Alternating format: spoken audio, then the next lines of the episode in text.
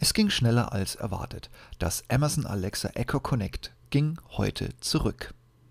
Ja, ja, alt geworden ist es nicht, das Connect. Kaum da und mit viel Aufwand installiert, enttäuschte es mich auf ganzer Linie. Somit konnte ich es nicht weiter auf meinem staubigen Routerregal, hey, anfassen, strengstens verboten, tolerieren und habe, dank einigen eifrigen Bloglesern und Podcast-Hörern, noch ein paar Testanrufe gemacht. Somit musste das Teil nicht bis Montag ausharren, sondern ging Samstagabend bereits mit Hermes zurück auf die Reise. Man könnte es ja fast in Stunden ausdrücken, wie kurz es her ist, dass ich euch den Einrichtungs- und irgendwie auch den ersten Erfahrungsbericht rund um das Amazon Echo Connect geschrieben habe. Dank meines Aufrufs, wer Lust hat, es mit mir zu testen, konnte ich Freitag und Samstag noch ein paar Testanrufe und Test angerufen werde Anrufe machen. Sorry, dass ich euch nicht alle mit einbeziehen konnte. Ich dachte, dass sich vielleicht drei oder maximal fünf melden. Gegen Ende musste ich nach, ja, wirklich 20 Willigen, vielen, vielen Dank nochmal an euch alle, stoppen. Nicht zuletzt, da die Meinung einhellig war. Und nachdem das Connect, während ich diese Zeilen schreibe, bereits bei Hermes im Versanddepot liegt, könnt ihr euch sicherlich vorstellen, was meine Meinung ist. Na klar, das Geld nicht wert. Bei ein paar Testanrufen, sorry, dass ihr das jetzt so erfahren müsst, stand ich nicht, wie behauptet, direkt an meiner Alexa. Und ja, bei einigen habe ich behauptet, ich gehe nun weg und bewege mich, habe aber meine sitzende Position nicht verändert und nur meinen Kopf leicht gedreht. Hey, sorry auch dafür. Da ich aber bei beiden Versuchen mehrmals immer auf die schlechte Qualität des Anrufs und auch die nahezu Unverständlichkeit von mir hingewiesen wurde, macht es echt keinen Sinn, über das Gerät weiter nachzudenken. Bye bye Amazon Alexa Echo Connect. Auch testete ich, wie die Stimmenanwahl des Telefonbuchs klappt.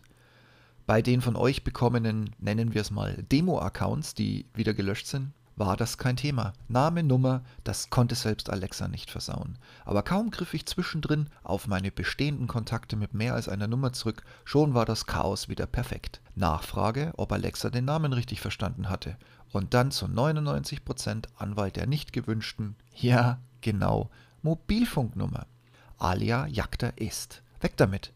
Ich muss gestehen, dass ich das Alexa schon lange nicht mehr für Video- und Sprachanrufe genutzt habe, aus Gründen.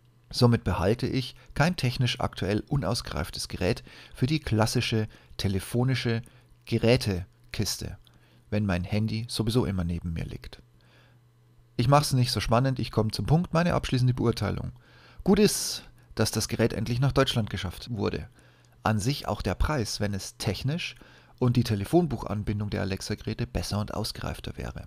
Aber wer braucht heute privat noch einen Festnetzanschluss? Taugt nix. Von der Einrichtung über die Anleitung zur dann doch klappenden Gesprächsqualität. Finger weg davon, da 40 Euro dann plötzlich wirklich Geld sind. Auch stört mich diese Always-On-Sache mit den LED-Lichtern an der Oberseite. Übrigens auch bei der komischen Philips Connect für die U-Leuchten, aber das nur am Rande. Facepalm, ich sagte es bereits im letzten Podcast und schrieb es auch im Blogpost dazu. Ich tendiere zur Rücksendung. Weitere Tests ergaben Rücksendung. Rücksendung. Sprachqualität mehr als mies, Telefonkontakte werden wohl nur mit mobil korrekt gesynkt, sonst klappt nach irgendeinem mir nicht bekannten Zufallsverfahren auch mal Home oder Zuhause oder aber auch Festnetz. Und meistens wurde, egal was ich angesagt habe, einfach nur das Handy angewählt. Das brauche ich 2018 nicht. Wirklich nicht.